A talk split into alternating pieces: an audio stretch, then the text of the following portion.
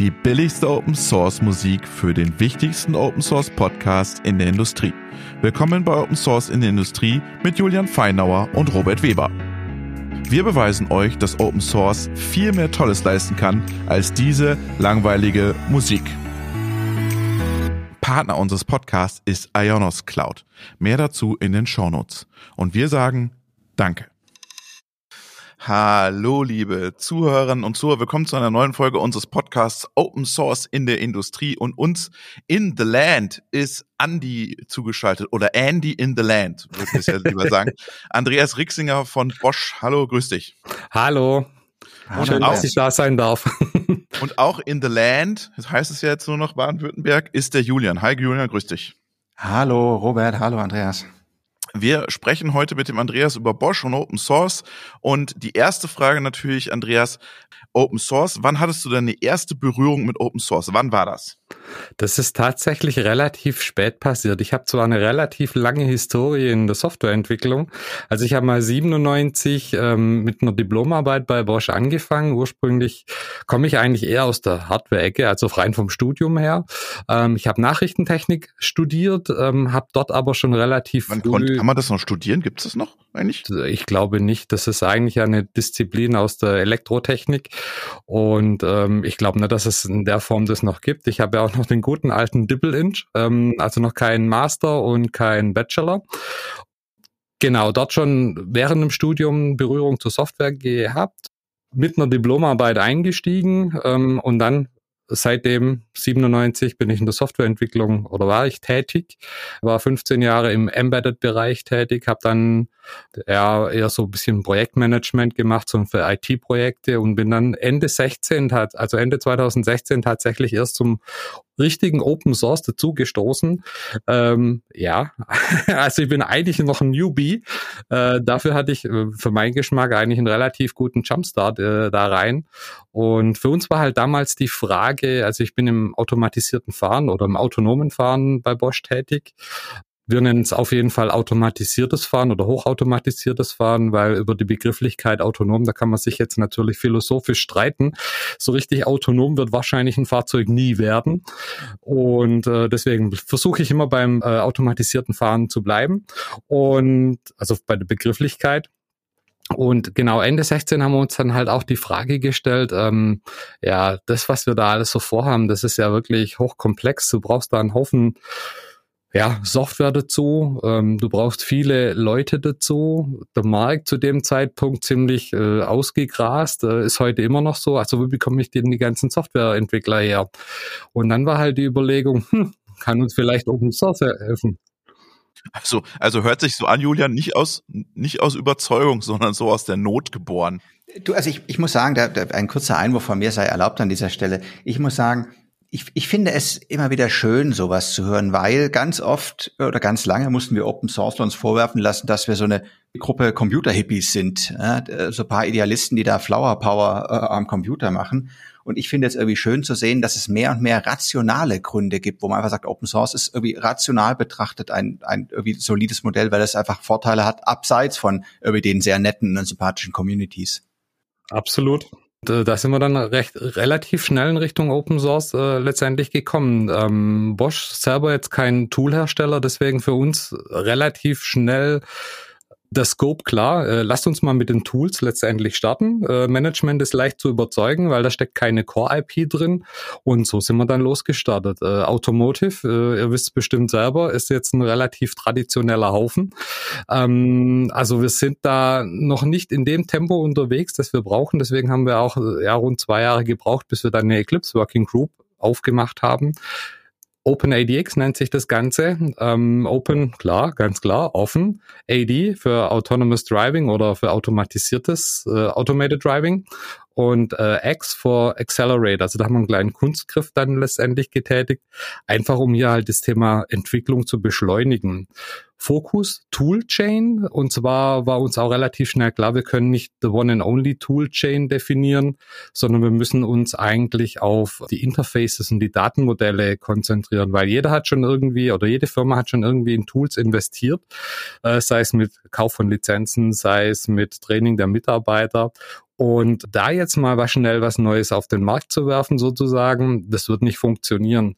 Also Fokus mehr Interfaces, äh, Datenmodelle, um eine Austauschbarkeit äh, letztendlich zu gewährleisten, um für die einzelnen Entwicklungsschritte, wo es ja zig Lösungen am Markt gibt jeweils, ähm, halt die Austauschbarkeit sicherzustellen, um nachher am Ende eine schöne Ende-zu-Ende-Lösung zu haben, weil ich kenne es halt auch noch aus meiner Softwareentwicklungskarriere sozusagen. Du hast halt für die einzelnen Entwicklungsschritte ganz toll tolle Tools, aber die kommen halt meistens von unterschiedlichen Herstellern und äh, die sind nicht dafür gebaut, miteinander zu arbeiten. Deshalb überall Tool-Entwickler beziehungsweise ganze Abteilungen, die da dafür sorgen, um die ganzen Standards, die ich halt auch im Automotive brauche, ähm, wie ähm, CMMI, wie Automotive Spice, wie eine Traceability, wie eine ISO 26262, um dem halt allem gerecht zu werden. Sprich, dass ich eine Traceability vom Anfang, also sprich vom Requirement bis letztendlich zum Test bis zur Homologation eigentlich durchgängig habe und ähm, ja, das macht halt auch jede Firma für sich alleine. Da sind wir im Bereich des nicht differenzierenden, meiner Meinung nach zumindest. Und äh, genau deswegen sind wir dort gestartet. Jetzt lass mich mal ganz kurz fragen. Du hast gesagt, Chefs waren ziemlich schnell zu überzeugen, dass ihr das machen dürft, ähm, Open Source. Äh, warum haben die da sofort gesagt, ja, könnt ihr, könnt ihr starten? Letztendlich haben wir die richtigen Argumente gehabt. Also wir konnten gut aufzeigen, es hilft uns auch beim Erreichen unserer Business Goals. Letztendlich A, wie kriege ich die Mannschaft an Bord? B, ich kann damit letztendlich einfach auch Kosten sparen, weil ich die Entwicklung halt von solchen Elementen auf mehrere Köpfe verteile. Da damit einen de facto Standard schaffe oder schaffen kann und damit halt auch gleichzeitig die, die Risiken verteilen kann und äh, ich bin halt voll transparent. Bugs werden schneller gefixt und, und so weiter. Also das, das, was du äh, gerade gesagt hast, äh, Andi, das ist äh, ein Punkt, den man ja immer wieder sieht in, in der Open Source Welt, dass letztendlich durch irgendwie das Veröffentlichen eines Open Source Projektes oder ja, der, der, der Ein Etablierung eines Open Source Projektes de facto Standards geschaffen werden. Ne? Da gibt es diesen schönen Satz, die normative Kraft des Faktischen. Aber es ist dann etwas da, woran man sich festhalten kann. Das wird auch gerne benutzt. Und weil es eben Open Source ist und, und man jetzt sich erstmal von keinem Unternehmen abhängig macht, sondern das ja üblicherweise wie jetzt bei euch bei Eclipse in so einer NGO ähm, irgendwie drin sitzt, ist es dann auch einfacher für die Leute, sich da dran zu hängen sozusagen. Ja, absolut. Vor allem, ich muss halt auch nicht alles äh, komplett neu machen, sondern es gibt ja Unmengen an Software in der Open Source Welt und äh, ich kann einfach mal schauen, was ist denn da? Und das, was für mich passt, klar unter Einhaltung der Lizenzbedingungen. Nicht jede Lizenz kann ich einfach so nehmen, gerade speziell in größeren Unternehmen. Ähm, ich kann es einfach nehmen und an meine Bedürfnisse anpassen und ich muss nicht vom Scratch auf äh, alles neu machen. Und, und das sehe ich halt als, als Riesenvorteil an war das nie ein Thema bei den Chefs, dass sie sagen, oh, wir holen uns da irgendwas rein ins Unternehmen, was wir gar nicht kennen und was gar nicht von uns entwickelt wurde? War das nie Thema in den Meetings?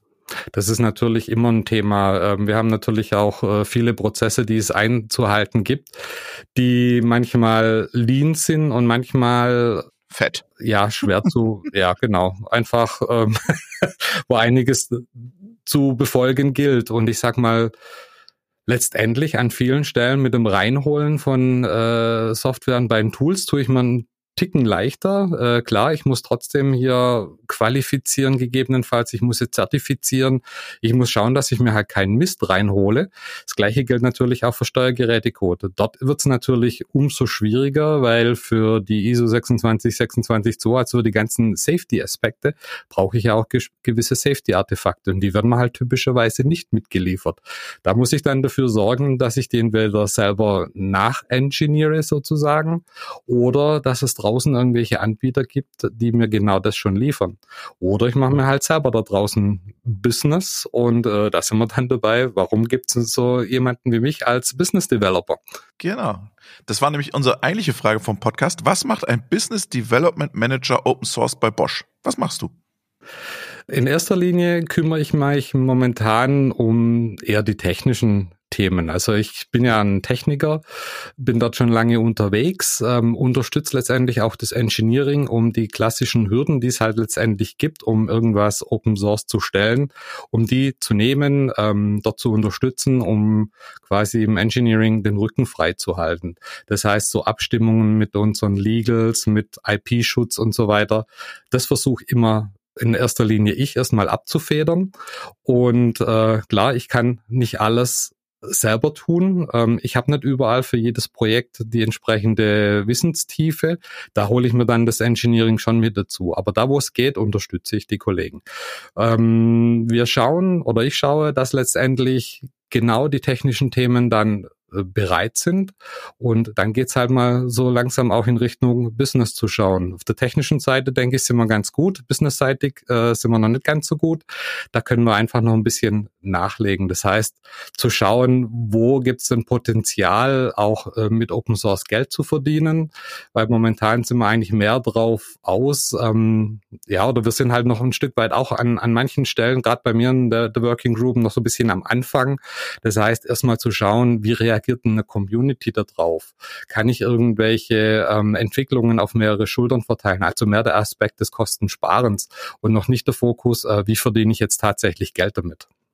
Das, das was, was mich interessieren würde an dieser Stelle, jetzt hast du, haben wir mehrmals schon diese Working Group angesprochen, diese ADX äh, Working Group. Äh, wie, wie setzt sie sich zusammen? Äh, wer ist da drin neben euch? Sind das die OEMs? Sind das Zulieferer, kleinere Zulieferer? Sind das Startups? Also wir haben da momentan eine relativ äh, breite Mischung sozusagen. Tatsächlich haben wir keinen Automotive OEM drin. Wir haben einen weiteren Tier One drin, das ist Denso, äh, der mitspielt. Wir haben Toolhersteller mit dabei, wie ein AVL, ähm, der jetzt auch mit einem Open Source Projekt, also Teile von ihrem Model Connect Framework haben sie Open Source gestellt, da mitspielt. Wir haben äh, Engineering Dienstleister mit drin. Wir haben sogar ganze weitere Foundations mit drin, wie zum Beispiel Open Robotics, ist sehr bekannt äh, mit ihrem ROS Framework. Das ist auch in der Automotive-Welt in der Zwischenzeit schon sehr stark verbreitet.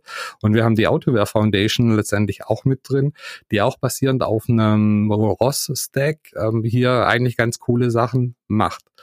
Wir haben eine Universität mit drin, die Fachhochschule Dortmund ist es. Ja, noch Firmen aus der Türkei, also auch äh, aus den USA. Also wir sind auch quasi weltweit aufgestellt. Okay. Jetzt hast du gerade gesagt, äh, ganz viele Unternehmen sind da beteiligt, Wissenschaft ist beteiligt. Wie, sie, wie arbeitet diese Working Group? Wie tauscht ihr euch aus? Was macht ihr? Was kommt am Ende des Tages raus da für Bosch? Also momentan sind wir so aufgestellt, dass wir uns regelmäßig im Steering Committee treffen. Das heißt, Vertreter der einzelnen Firmen äh, treffen sich und da schauen wir, was können wir das denn als nächstes tun. Momentan haben wir so ein bisschen auf dem Schirm, wir möchten gern unseren Blueprint, also das ist letztendlich ähm, die Toolchain, jetzt mal mit Leben füllen. Das heißt, äh, wir haben auch hier glücklicherweise mit einer Foundation wie der Eclipse dahinter äh, die, die große Chance. Ja, wir haben auch Microsoft als Partner mit dabei, auf eine Azure Subscriptions zuzugreifen. Das heißt, wir haben da die Möglichkeit, einfach mal so spielerisch, sage ich mal, die ersten Sachen zu deployen, auszuprobieren und äh, weiterzuentwickeln. Zu schauen, äh, was gibt's denn sonst noch rund um uns herum, was wir nutzen können, ohne es jetzt nochmal selber zu entwickeln. Das heißt, momentan laufen so ein bisschen die, die Aktivitäten. Äh, lass uns mal ähm, eine IDE aufbauen, basierend auf einem Eclipse Thea oder Eclipse J und lass uns dann mal Stück für Stück die nächste Variante oder den, das nächste Tool mit reinbringen. Dann auch so die Idee, wie wir ja auch gestartet sind, ähm, Thema Interfaces, Datenmodelle. Im, Im Bereich Simulation sind wir eigentlich relativ stark aufgestellt. Also wir haben viele Simulationspartner letztendlich in der Working Group und da möchten wir jetzt mal äh, einen Co-Simulationsdemonstrator letztendlich aufbauen, um nachher halt letztendlich auch anderen zeigen zu können, was wir denn da eigentlich so, so treiben. Weil nur die Projekte irgendwo an die Wand zu werfen, ja, das ist ein, äh, ja, recht und schön, da haben wir schon mal was, aber das Zusammenspiel halt auch zeigen zu können, das ist momentan das, was wir gerne zeigen möchten. Jetzt, jetzt würde mich interessieren, warum glaubst du, sind die großen OEMs nicht dabei? Warum scheuen die sich da? Ähm, das ist teilweise einfach noch mit der Tradition äh, ein Stück weit verbunden. Ihr seid ja auch Tradition, ja. Bosch. Sind, ja. ja, aber es ist noch nicht jeder mit dem Mindset unterwegs. Ich merke es auch intern bei uns im Unternehmen. Sobald irgendwas an der Stelle nicht ganz so läuft, wie man sich eigentlich so vorstellt, kommen immer sofort die Kritiker auf den Plan. Klar, das ist auf der einen Seite berechtigt, ähm, auf der anderen Seite, naja, stören tut's nicht, aber man muss damit letztendlich umgehen.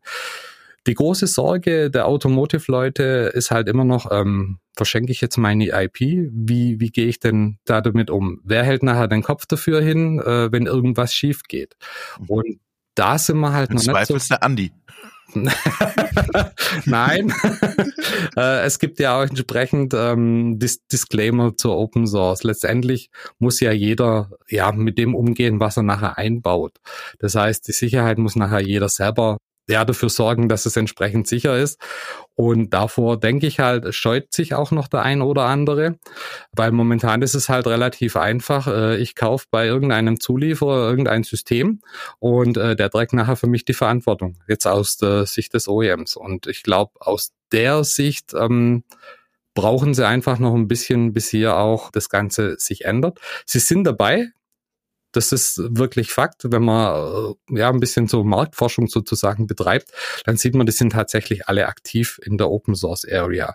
Also die, die Carrier zum Beispiel hatte erst vor kurzem Open Source, äh, ein paar Sachen Open Source gestellt, nennt sich Web, die Functional Engineering Plattform, zumindest Teile davon sind Open Source. Äh, wenn ich nach einem Daimler im GitHub suche, ähm, finde ich äh, Elemente, die Open Source sind. Also die sind alle schon aktiv. Nur fällt noch ein bisschen so das, äh, die, die Bündelung von von allem und äh, auch teilweise das Thema äh, Vendor-Neutralität. Das heißt, solange ich oder würde ich jetzt als Bosch alles unter dem Label Bosch in GitHub publizieren, dann hat es halt immer noch ein bisschen den Touch, äh, okay, das ist ein Bosch-Ding.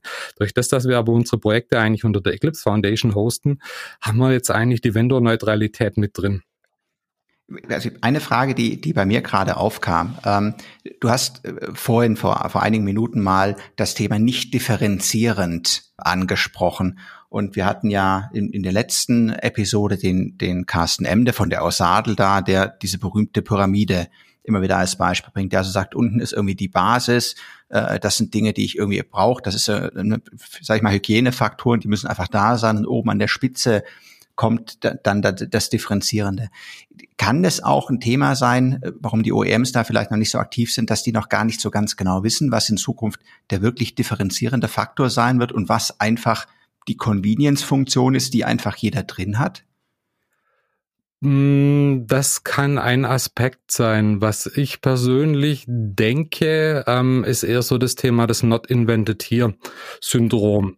Dass alles, was ich nicht selber gemacht habe, dass das per se eigentlich äh, nicht für mich taugt. Also ich sehe es halt äh, ganz oft, ah, da draußen gibt's eine Lösung, hm, die erfüllt so 80, 90 Prozent meiner Anforderungen, ja, dann mache ich es doch lieber selber. Das, das sehe ich halt leider viel zu häufig, anstatt dass ich genau das nehme, was da ist und die letzten 10 bis 20 Prozent dann halt entsprechend anpasse. Und solange wir von der Denke nicht wegkommen, ähm, sind wir halt immer noch, ähm, ja, wir denken noch zu oft, ah, das ist alles differenzieren, damit kann ich Geld verdienen, ist es aber nicht. Was mich noch interessieren würde, du hast gesagt, Geld verdienen und Geld sparen. Ist das eine Option für Bosch sozusagen damit auch Geld zu verdienen? Wenn du sagst, du bist ja Business Developer, ähm, wie könnt ihr damit Geld verdienen?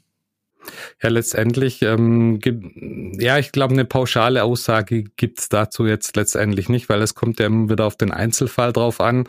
Ähm, es gibt die verschiedensten Businessmodelle. Das heißt, für das eine Element kann ich mir jetzt Zusatzservices drumherum bauen, wie zum Beispiel, okay, die Basissoftware ist so quasi Open Source, äh, ich integriere es dir. Das könnte zum Beispiel eine Variante sein. Oder wenn ich in die Tool-Ecke schaue, äh, klar, ich habe jetzt hier ganz ganz viele Tools Open Source gestellt als Beispiel. Aber du, lieber Kunde, musst halt jetzt mit diesem Zustand sozusagen ähm, dir wieder alles selber installieren, alles selber zusammenbauen. Ich kann dir jetzt eine Lösung bieten, die ist jetzt in der Cloud, die ist gehostet, die ist maintained. Du brauchst jetzt nur noch deine Zugangsdaten, aber das kann ich dir halt nicht für Umme geben.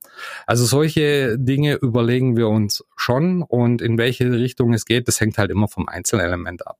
Was wollen wir tatsächlich damit verfolgen?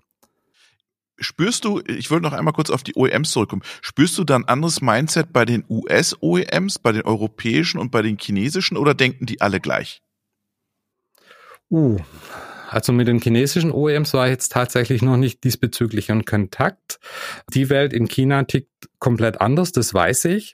Äh, allerdings an, an anderer Stelle. Ähm, für mich halt ein Beispiel, äh, Huawei ist ja vor kurzem auch äh, zur Eclipse Foundation beigetreten, ähm, sind ein strategisches Mitglied, machen jetzt viel in Richtung äh, OS-Systeme, gibt jetzt auch eine neue Working Group an der Stelle. Und für mich ganz klar, das war der Effekt aus äh, der letzten amerikanischen Präsidentschaft, als das Thema Export des Android-Systems verboten wurde in Richtung China, haben die sich natürlich ihr eigenes Ökosystem aufgebaut und China hat halt den großen Vorteil, die können das irgendwie in relativ kurzer Zeit einfach mal kurz hinstellen. Mag sicherlich politischer und kultureller Natur sein. Bei den amerikanischen OEMs, ähm, da würde ich mal noch zwischen West Coast und ähm, traditionell quasi unterscheiden.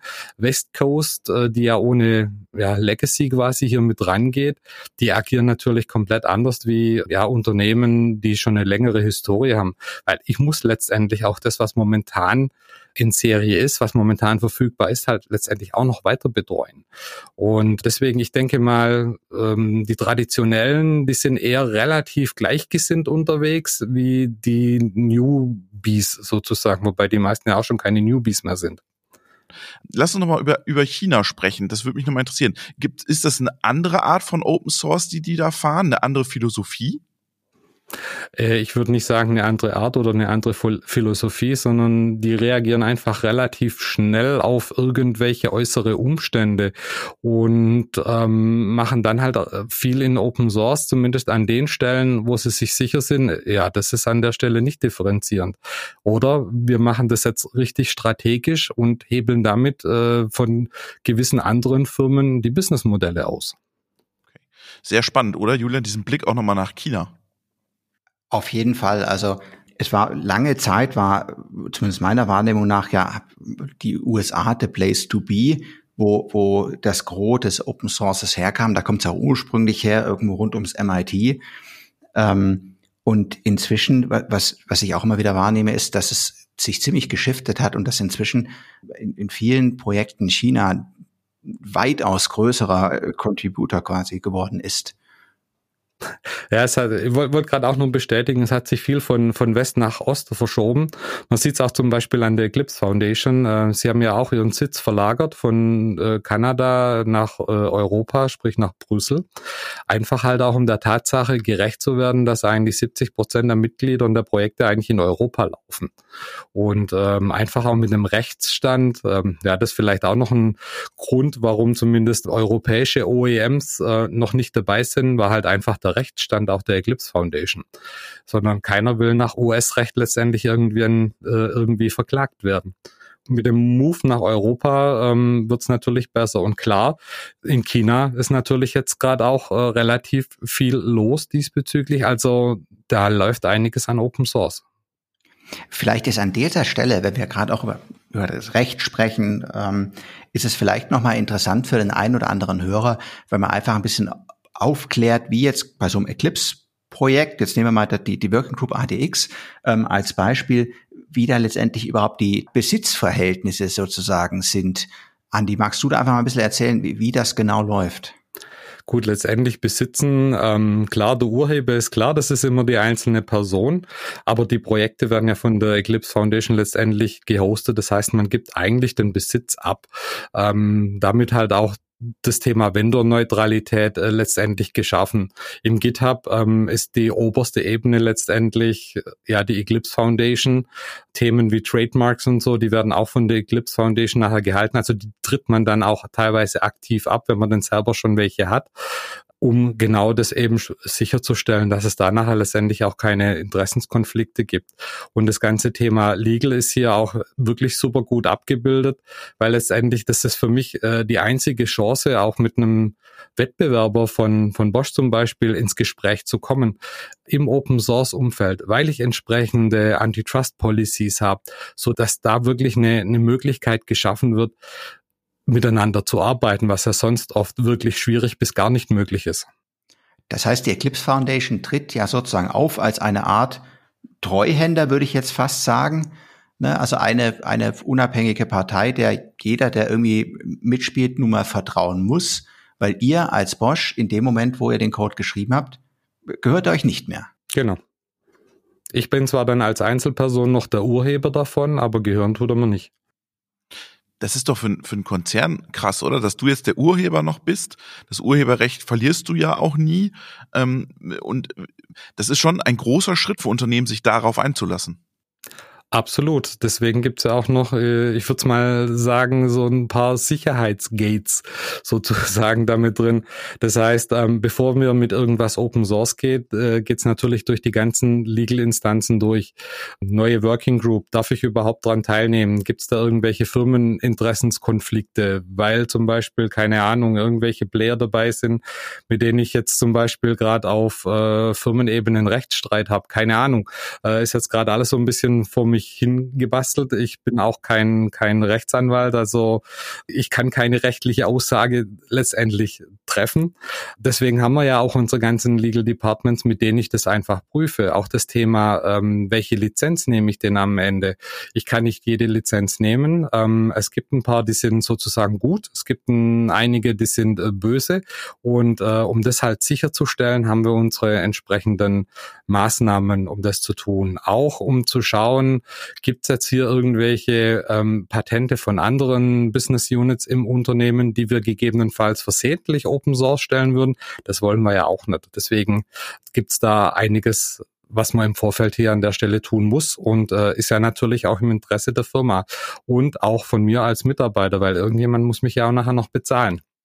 Ja, ich habe einen Punkt. Wir haben im Vorgespräch mal ganz kurz über äh, sozusagen wie Open Source ist denn Open Source? Es gibt ja verschiedene Ebenen sozusagen von Open Source.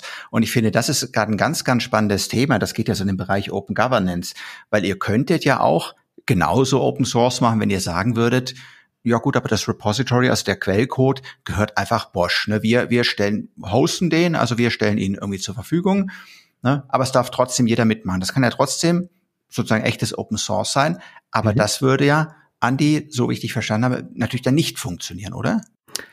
Es kann funktionieren, aber meiner Meinung nach wird es eher nicht funktionieren, weil letztendlich äh, spielt ja nachher die Community mit. Und ähm, die Community will ja natürlich, ähm, die, die, die will was, ja, offen ist jetzt das Falsche, aber ich sag mal halt, äh, nichts gebrandetes letztendlich haben, sondern jeder will hier auf einem neutralen Boden mitmachen können. Und wenn hier jetzt äh, oben drüber immer Bosch steht, klar, dann ähm, hofft man mal, der Bosch übernimmt die Maintenance und äh, wenn ich es gebrauchen kann, ist gut. Äh, wenn nicht, mache ich halt auch nicht mit. Ja, wenn das zu sehr halt von einer Firma getrieben wird, ich glaube, dann geht's halt auch oftmals in eine falsche Richtung. Man muss halt echt aufpassen, weil letztendlich ich muss oder ich kann auch nicht ständig irgendwelche Kontributionen ablehnen, sondern ähm, ich muss halt auch schauen, was passt denn im Gesamtkontext mit rein. Und vor allem ein wichtiger Punkt im Open Source Umfeld ist halt auch das Thema Loslassen, weil es kann durchaus passieren, dass ein Projekt sich in eine Richtung entwickelt, die ich eigentlich äh, als Initiator eines Projektes ursprünglich gar nicht haben wollte. Und das ist dann die große Kunst. Da muss ich dann entsprechend entweder mitgehen oder mir halt was einfallen lassen, wie ich damit umgehe. Und das ist ja eine eigene Kultur dann. Das ist keine Konzernkultur, die wir so aus Deutschland kennen dann. Korrekt. Das ist so, genau, das ist eine, ja, eine eigene Community, eine eigene Kultur, äh, die hat quasi ihre eigenen Regeln sozusagen. Zumindest wie, wie das Miteinander dann funktioniert. Und wie, äh, habt ihr das gelernt? Seid ihr da geschult worden? Ist das aus dem Bauch raus? Wie macht ihr das? Letztendlich ist es eher so ein Learning by Doing. Äh, wo wir geschult werden, ist das, das Thema natürlich ähm, Rechtsaspekte. Also, dass ich auch äh, ja nichts tue, äh, was der Firma schaden kann, dass ich entsprechend darauf aufmerksam gemacht äh, werde, ähm, was für Konsequenzen hat das alles, dass ich weiß, okay, hier wird dann mein Name gegebenenfalls veröffentlicht, dass das halt einfach letztendlich klar ist, dass das Thema Urheberrecht und so weiter, dass das auch alles entsprechend bedient wird ähm, für die Leute, die dann auch wirklich committen oder committen dürfen, gibt es dann auch nochmal äh, ja, ex, extra Schulungen zu, zu, sozusagen, beziehungsweise man muss sich halt auch ein Stück weit ähm, entsprechend durch Taten verdienen. Ich finde das total spannend, weil jetzt seid ihr ein, ein großer Konzern, jetzt habt ihr diese ganze Manpower Legal Schulungsmethoden. Jetzt hast du gesagt, in eurer Working Group, da sind auch viele kleine Ingenieurdienstleister oder Partner drin, die sind viel kleiner. Wie schaffen die das denn? Ähm, oder machen die das mehr hands-on? Äh, was hast du da für ein Gefühl? Gut, ich sag mal, ähm, man kann ja schon sich auch äh, diesbezüglich austauschen. Das machen wir ja auch immer mal wieder mit, mit anderen drüber zu sprechen, ja, wie macht denn ihr das? Ähm, oder wir werden gefragt, wie läuft denn das bei euch? Gerade bei äh, anderen großen Firmen, wo es halt bei denen gefühlt nicht so gut läuft oder wo sie den Eindruck haben, bei uns läuft es halt deutlich besser. Da geht man dann schon in einen Austausch, um gegebenenfalls halt auch einfach mal die, die Legal Departments miteinander zusammenzuschalten, um hier den Austausch zu ermöglichen. Ich denke, bei kleineren Firmen, da ist halt ja, das ist oft ein bisschen einfacher. Die stehen dann auch gegebenenfalls nicht so im Fokus. Ja, letztendlich machen sie aber genau das Gleiche letztendlich. Also sie halten sich schon auch an die ganzen Regeln und genau. Aber du, Julian, du kommst ja jetzt aus so einem kleineren Unternehmen. Jetzt steht dir in so einer Working Group so ein großer Bosch entgegen mit Legal Department, mit Schulung. Wie, ist das dann noch Augenhöhe? Also ich, ich kann gerade Bosch jetzt sehr schön als Beispiel nehmen, weil es einige Projekte gibt, die ursprünglich auch von Bosch initiiert wurden und wo wir, die wir benutzen, wo wir aktiv mitarbeiten. Und ich habe es nie erlebt, dass es nicht auf Augenhöhe war. Es kann Projekte geben, wo das nicht so ist, aber üblicherweise, und das ist etwas, was ich sehr hoch schätze in der Open Source Community, hat man einfach da so eine gewisse, ja, Entwicklerehre, sage ich jetzt mal. Und die Leute sind immer super freundlich und man begegnet sich da eigentlich immer eher als Entwickler unter Entwicklern, denn als Angestellter äh, verschiedener Konzerne. So nehme ich das wahr. Das, was der Andi gesagt hat, ist natürlich vollkommen richtig. Wir haben jetzt jetzt kein wirkliches Legal Department, würde ich sagen. Ne? Das, das heißt bei uns scharfes Auge. Und bei uns ist aber tatsächlich so, dass es wenige Leute gibt, die, die wirklich das, das Verständnis haben, ähm, wo man dann sagt, da guckt man halt in Zweifelsfall nochmal drauf oder fragt nach. Aber dadurch, dass wir natürlich viel weniger Leute haben und die meisten aus der Community einfach kommen und es daher sag ich mal, kennen oder, oder äh, ein bisschen Bescheid wissen, haben wir natürlich auch kein so hohes Risiko, wie jetzt ein Bosch, der jetzt da viel, viel, viel mehr Leute reinbringt, viel, viel mehr Commits macht, ne? Und damit natürlich auch ein ganz anderes Risiko hat, dass er irgendwie mal in ein, zwei Commits irgendwas mitrutscht, was dann doch nicht hätte mitrutschen sollen, würde ich sagen.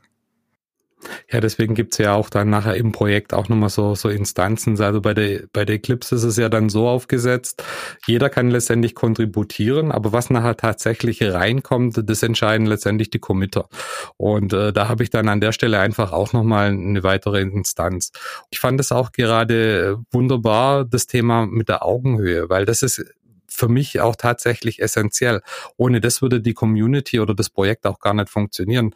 Ähm, das ist das, was ich meinte, auch so ein bisschen mit der, der Vendor-Neutralität. Wenn ich nicht auf Augenhöhe bin, dann versucht einer ein Projekt in eine Richtung zu bringen, die gegebenenfalls den anderen nicht gefällt und damit ist meiner Meinung nach das Projekt relativ schnell dann tot. Mich würde jetzt mal zum Abschluss noch deine Meinung interessieren, Andi. Ähm, wie viel Prozent Open Source habe ich heute schon im Auto und wie wird es in fünf Jahren sein? Das kommt jetzt drauf an, auf welche Elemente du schaust. Also ich sag mal so ein Standard. Immer bei euch so. Kommt drauf an. ja, natürlich, klar. da, da fährt schon ja, das ein oder andere ab, wo man dann keine ganz klaren Aussagen gibt. Äh, genau, äh, nee, es ist tatsächlich abhängig vom, vom Produkt. Stand heute in den Produkten, die jetzt quasi höchste Sicherheitsanforderungen haben, da habe ich tatsächlich momentan meines Wissens nach noch nichts drin Open Source. Wenn ich jetzt in ein Infotainment-System schaue, wo die Sicherheitsanforderungen deutlich geringer sind, da habe ich zum Beispiel oft genug Linux als Betriebssystem drin, also auch eins ohne Asyl-Stufe. Da habe ich dann natürlich einen sehr hohen Anteil an Open Source letztendlich mit drin. Also deswegen ähm, äh, kommt aufs Produkt immer drauf an. Und Entwicklung? Aussicht, fünf Jahre, auch in sicherheitsrelevante Bereiche? Da wird es deutlich mehr geben als heute. Ähm, die erste, ja, ein, ein Startup aus den USA hat es ja jetzt auch geschafft, ein entsprechendes Operating System ISO zu zertifizieren. Also es ist also basierend auf Open Source. Klar, es ist nicht alles Open Source da drin. Also man hat noch ein paar Sachen dazu noch entwickeln müssen. Aber sie haben es auf jeden Fall gezeigt, Open Source und ASIL ist möglich. Und deswegen glaube ich, dass in, dass sich da in den nächsten fünf Jahren schon einiges tun wird. Also dass der Anteil an Open Source auch in sicherheitskritischen Systemen zunehmen wird. Zumal ich davon überzeugt bin, dass ähm, wenn, wenn ich so in die ganzen Steuergerätecode reinschaue, dass 50 bis 70 Prozent mit Sicherheit nicht differenzierend ist. Und da macht es natürlich Sinn, weil ähm, man sieht ja auch, was gerade draußen passiert, beziehungsweise eigentlich nicht passiert. Aber jeder baut gerade so quasi sein eigenes Operating System. Ich frage mich halt nur, warum? Ich denke mal, auch da, der nicht differenzierende Anteil wird relativ groß sein, das differenzierende und auch das, was nachher firmenspezifisches oder was nachher die UX ausmacht, das ist nachher der kleinste Anteil. Da würde ich mir eher wünschen, dass auch diese Firmen jetzt mehr zusammenarbeiten und hier die Basis ähm, quasi gleich machen und die spezifischen Sachen dann halt für sich selber entwickeln. Aber das war ja auch nochmal, das hatte ja Julian eben auch schon mal, dass die oft gar nicht wissen, was ist sozusagen jetzt differenzieren für die nächsten Jahre. Weil wenn du sagst, das Operating System ist vielleicht nicht differenzierend, das Fahrwerk wird auch nicht mehr differenzierend mit Elektromobilität. Was ist denn am Ende noch differenzierend? Design, äh, Anmutung, UX, wo geht die Reise hin? Das ist eine gute Frage. Ich sag mal UX oder beziehungsweise Design, wenn ich die Autos heutzutage vergleiche, viele nähern sich auch immer näher an wenn ich ans automatisierte Fahren denke, ich sag mal, irgendwann kommt dann tatsächlich der Punkt, ähm, da kommt es mir dann nur noch auf den Komfort, also sprich auf die UX letztendlich an. Da ist es dann letztendlich egal, sitze ich nachher, na, ich möchte jetzt keine Firmennamen nennen, aber das ist letztendlich egal, in welchem Auto ich drin sitze. Weil ähm, wenn ich autonom oder hochautomatisiert fahre, dann möchte ich eigentlich letztendlich nur noch von A nach B kommen, oft genug. Und dann kommt es halt drauf an, was wird mir im Innenraum geboten? Fühle ich mich entsprechend heimisch? Habe ich vielleicht noch irgendwelche Recent Screens und ich kann die, die Zeit überbrücken, indem ich irgendwelche Filme auf Netflix oder whatever äh, anschaue oder noch irgendwelche nette Werbungen eingeblendet bekomme, die ich dann sofort irgendwo bestellen kann. Ich denke, da wird die Differenzierung hingehen. Das heißt aber, wir könnten diese Gedanken konkret fortgeführt. Also es gibt ja inzwischen in vielen Bereichen Open Source Projekte. Es gibt Handys, die komplett Open Sourcen, also inklusive der Hardware, der Schaltpläne. Ne, wer weiß, vielleicht wird es irgendwann auch ein komplettes Open Source Auto geben, solange man sagt, dass das äh, ja, Transportmittel ist gar nicht mehr so wichtig. Also man sagt, jeder setzt da, sage ich mal, seit UX drauf. Ähm, aber am Ende ist es viel wichtiger, wie die, die Leute buchen oder na, welche Experience sie am Ende haben. Denn das ist ja ein Trend, die man immer wieder, äh, zumindest mal, der, der immer wieder äh, ja, postuliert wird, dass eben es immer mehr hingehen wird zur, zur Mobilität als zu einer Dienstleistung mhm. und, und nicht mehr zu einem Fahrzeug als ein Produkt. Das sagen wir dem Bosch-Manager. Ja. ja, ja, ja. äh, ja. Nee, das ist mir schon, schon, schon alles bewusst. Ähm, ich denke, war auch gerade nochmal ein gutes Stichwort mit äh, Open Source Auto. Letztendlich Open Source Hardware gibt's ja auch schon entsprechende ähm, Aktivitäten in die Richtung.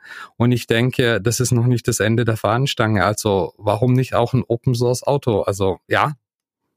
Das kriegen wir nie durch die Kommunikation bei euch, wenn wir den freigeben lassen müssen. Oder dann schneiden wir es raus. wir fahren das rechts dran vorbei. Ja. Ähm, ich würde ich würd zum Abschluss ähm, äh, ähm, dich noch fragen, Andi, was sind deine nächsten Projekte? Was steht gerade bei dir auf dem Schreibtisch kurz vor Weihnachten? Was musst du noch erledigen? Was muss dieses Jahr noch rum? Zum einen habe ich noch einen Vortrag zu halten, ähm, was ich ganz cool finde. Open Source Auto?